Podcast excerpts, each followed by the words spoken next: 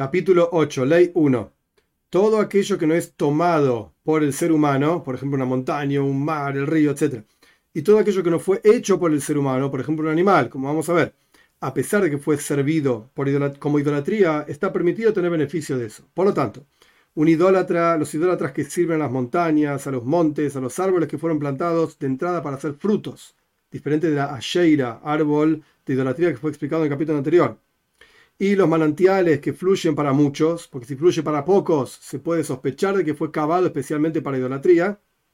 Y los animales están permitidos tener beneficio de ellos, y está permitido comer esos frutos que fueron servidos en el lugar en donde crecieron. Por ejemplo, una manzana que está unida al árbol que un idólatra la sirvió como Dios, por cuanto está unida al árbol, está permitida tener beneficio de esa manzana o de ese animal que fue servido. Y ni siquiera es necesario decir un animal que fue separado para idolatría, muktse se llama, fue separado y específicamente determinado que esto va a ser utilizado en idolatría. Está permitido comerla, tanto si fue separado para servirla o separado para ofrendarla a la idolatría, está permitido, porque no hubo acción. ¿En qué caso está prohibido el animal? Cuando no hubo una acción en nombre de la idolatría sobre ese animal. Pero si la persona hizo una acción con ese animal, entonces ahí el animal está prohibido. ¿Cómo funciona? Por ejemplo, que la persona degolló el animal de alguna manera hacia la idolatría. El texto de Rambam literalmente dice degolló algún siman. Siman son señales para hacer shita como corresponde, para degollar ritualmente, etcétera, etcétera, se degüella tanto la tráquea como el esófago. Pero esto se explica ampliamente en las leyes de shita, de degollado. El punto acá es que la persona degolló un animal para idolatría. Si la persona intercambió ese animal con idolatría, te doy un animal, me das un, un ídolo o al revés, ese animal está prohibido también. Y también intercambio de intercambio. O sea, yo te cambio este animal por un ídolo. Y ahora ese animal se lo cambio a otro por otra cosa, también está prohibido porque se transforma en dinero de idolatría. ¿En qué caso decimos que el animal queda prohibido? Porque se hizo una acción sobre ese animal, si es el animal propio, de una persona misma, unos dueños de ese animal. Pero si la persona degolló el animal de su prójimo para idolatría o lo cambió, no queda prohibido, porque una persona no puede prohibir algo que no es propio, no es de él los comentaristas explican que esta ley está hablando específicamente si se trata de un judío común, digamos. Pero si se trata de un no judío o de un judío rebelde, y específicamente rebelde a la idolatría, en ese caso, por cuanto es idólatra propiamente dicho, entonces el animal queda prohibido, aunque no sea un animal propio. O sea, si viene un no judío de huella el animal de un judío para idolatría, ese animal queda prohibido o incluso un judío rebelde hacia la idolatría, porque hace idolatría, degüella el animal de un judío, también queda prohibido ese animal. El animal el animal para la idolatría queda prohibido. Una persona que se prosterna a la tierra del mundo, ¿no la prohibió? Si la persona hizo un pozo en la tierra o algún tipo de cueva para idolatría, entonces ahí queda prohibido. La tierra, el polvo mismo propiamente separado, propiamente dicho, separado de la tierra, está prohibido. Dos, agua que fue levantada por una ola y la persona se prosternó a ese agua, no queda prohibida. Si la quitó con sus propias manos y se prosternó a ese agua, está prohibida.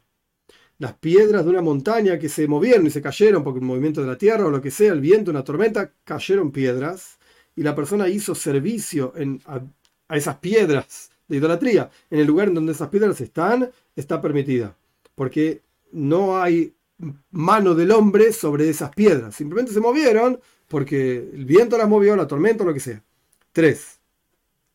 Un judío que levantó un ladrillo para prosternarse al ladrillo, pero no llegó a prosternarse. Y vino un no judío y se prosternó a ese ladrillo, queda prohibido de tener beneficio de ese ladrillo. Porque el hecho de levantar el ladrillo es una acción y el no judío que se, se prosternó a ese ladrillo es como si fuese un enviado del judío para prosternarse a la idolatría. Y también si la persona levantó un huevo y vino un idólatra y se prosternó al huevo, queda prohibido también, aunque sea algo sin importancia, por así.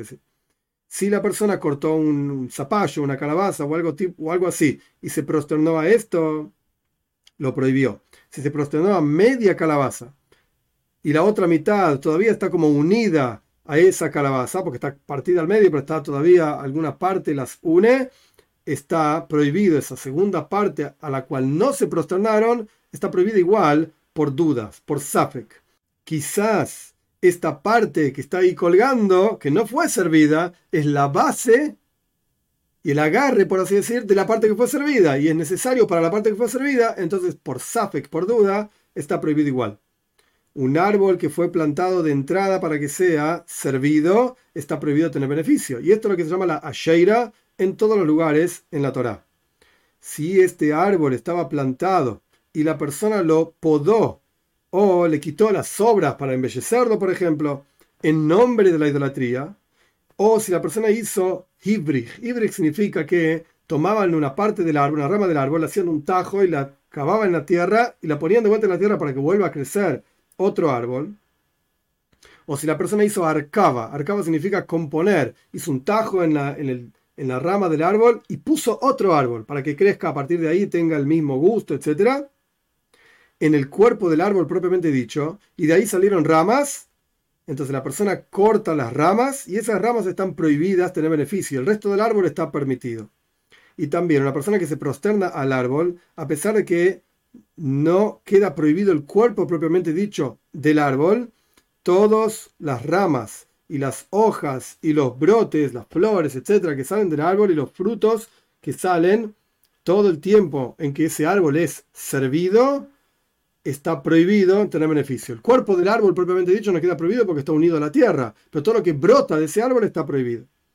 Un árbol que los idólatras lo cuidaban a sus frutos y decían que esos frutos están preparados para hacer de ellos algún tipo de bebida alcohólica para la idolatría fulana, y hacen justamente esa bebida y beben esa bebida en los días de fiesta de esa idolatría, este árbol está prohibido tener beneficio porque asumimos que es una asheira, es un árbol entero que fue plantado para eso, y por lo tanto se hacen sus frutos, se utilizan sus frutos para la idolatría, y esta es la regla general de la asheira, de este árbol de idolatría. Entonces es importante tener la diferencia en un árbol que fue plantado de entrada para hacer idolatría, esto es asheira, o un árbol que ya estaba plantado y simplemente se lo está utilizando para idolatría, esto no es asheira, esto son otras leyes como fue explicado en esta ley 3.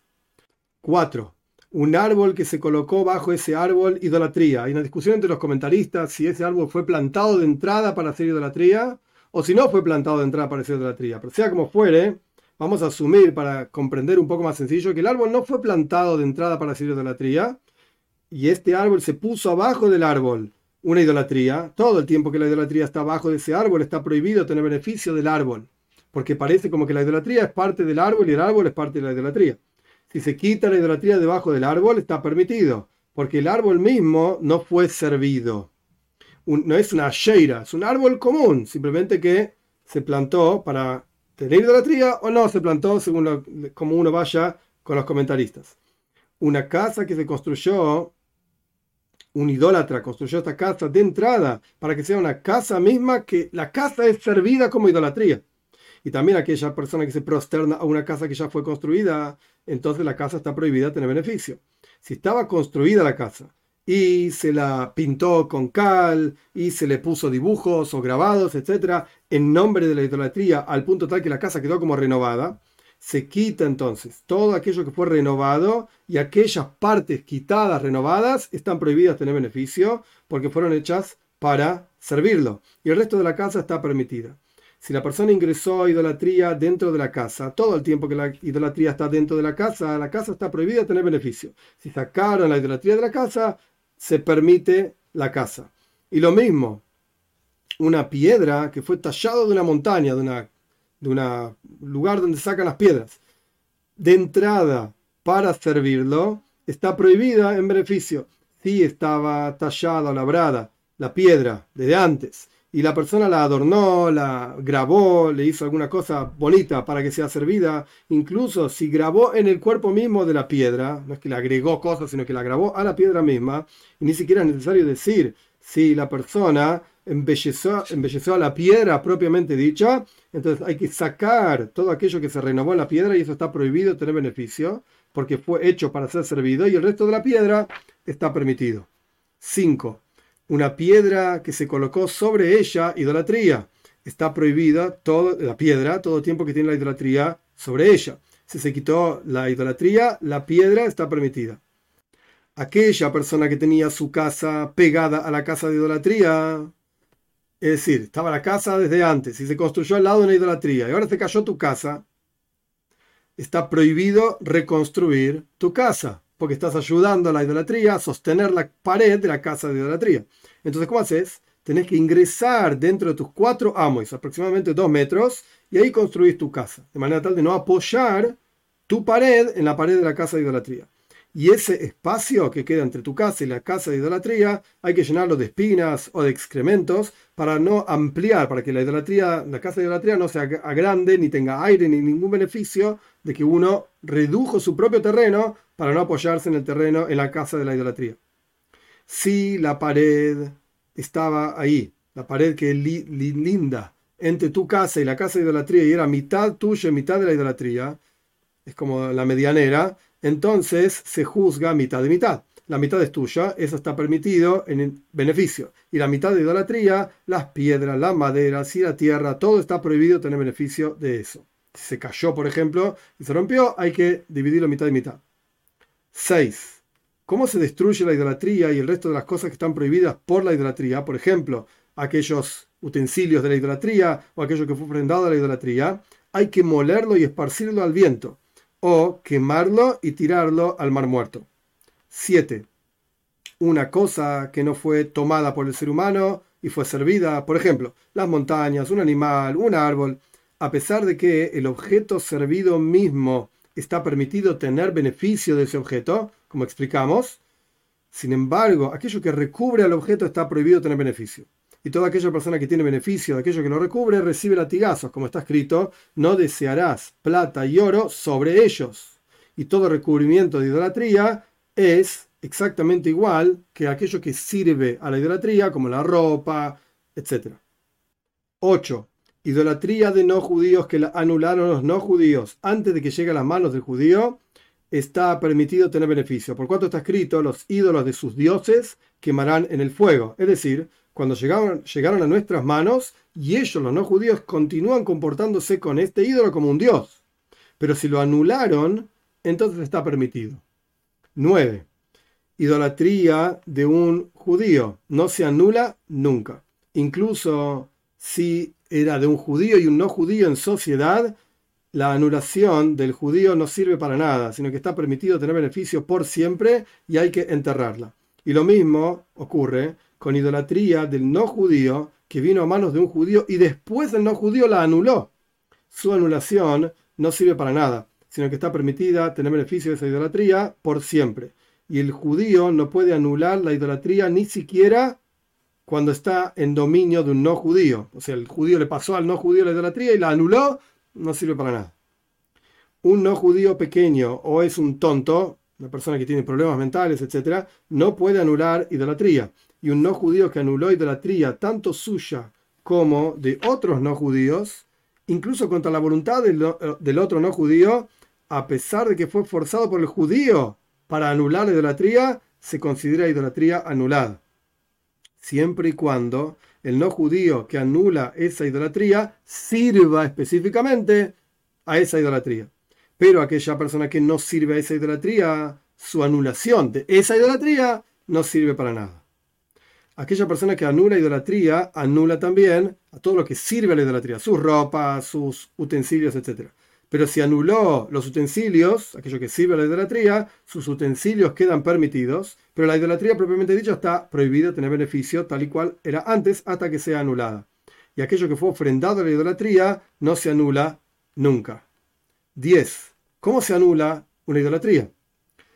si le cortaron la punta de la nariz, le cortaron la oreja, le cortaron la punta de la oreja, le cortaron la punta de los dedos, o la golpeó con un martillo en su rostro, a pesar de que no le falta nada a la idolatría, si era de metal y le golpeó con un martillo, la rompió, digamos, la forma, pero no es que la sacó pedazos de la idolatría, o que se la vendió a un orfebre judío. Esto significa bitul, y esta anulación, esta, esta idolatría está anulada.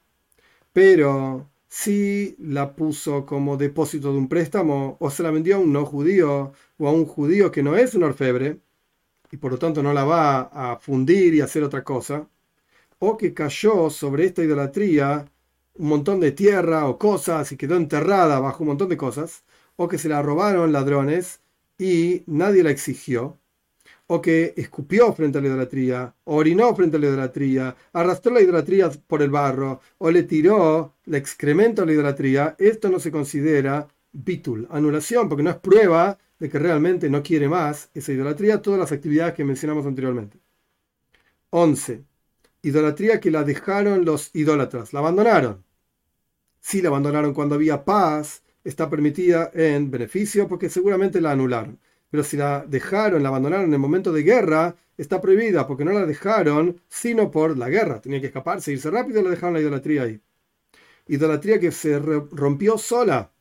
Sus partes rotas están prohibidas tener beneficio de ellos hasta que la anulen. Por lo tanto, una persona que encontró partes de idolatría están prohibidos tener beneficio de ellas, porque quizás no la anularon los no judíos y si era una idolatría hecha específicamente de partes que se unían, y una persona común y corriente, sin grande sabiduría de cómo se arman cosas, puede armar esa idolatría, hay que anular cada una de las partes de la idolatría. Pero si no la puede armar una persona común, sino que se necesita un experto para armar esta idolatría, entonces por cuanto se anula uno de los miembros de esa idolatría, queda automáticamente todo el resto de los miembros anulados. 12 un altar de idolatría que quedó dañado, todavía está prohibido tener beneficio hasta que se destruya la mayoría en manos del idólatra. Pero una base o una plataforma en donde se apoyaba la idolatría que quedó eh, rota, dañada, etc., está permitida. ¿Qué significa una base? Que en hebreo se dice bimus, una base, y qué es un misbeach, que es un altar. Una base es una piedra. Un altar son muchas piedras. ¿Y cómo se anulan las piedras del Marculis? Que no nos olvidemos que el Marculis había que echarle piedras para servirlo. ¿Cómo se lo anula? Por cuánto se construyó de esas piedras un edificio, una construcción, o se pavimentó una calle con esas piedras, o un camino, etcétera, este tipo de cosas, entonces están permitidas tener beneficio esas piedras. ¿Y cómo se anula una asheira, que era el árbol que fue plantado para ser servido y se sirvió, etcétera?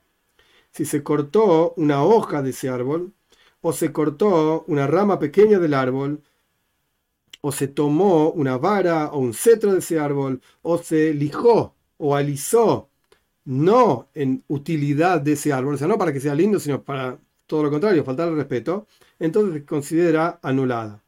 Pero si se la alisó para beneficio del árbol propiamente dicho, entonces está permitido el árbol propiamente dicho, pero las, eh, lo que sale, digamos, el acerrín que sale de haber lijado el árbol, eso está permitido. Y si era de un judío, tanto si fue alisado en beneficio del árbol o no en beneficio del árbol, tanto el árbol como el acerrín que sale del árbol está prohibido por siempre, porque la idolatría de un judío no existe que tenga bitul, anulación, nunca.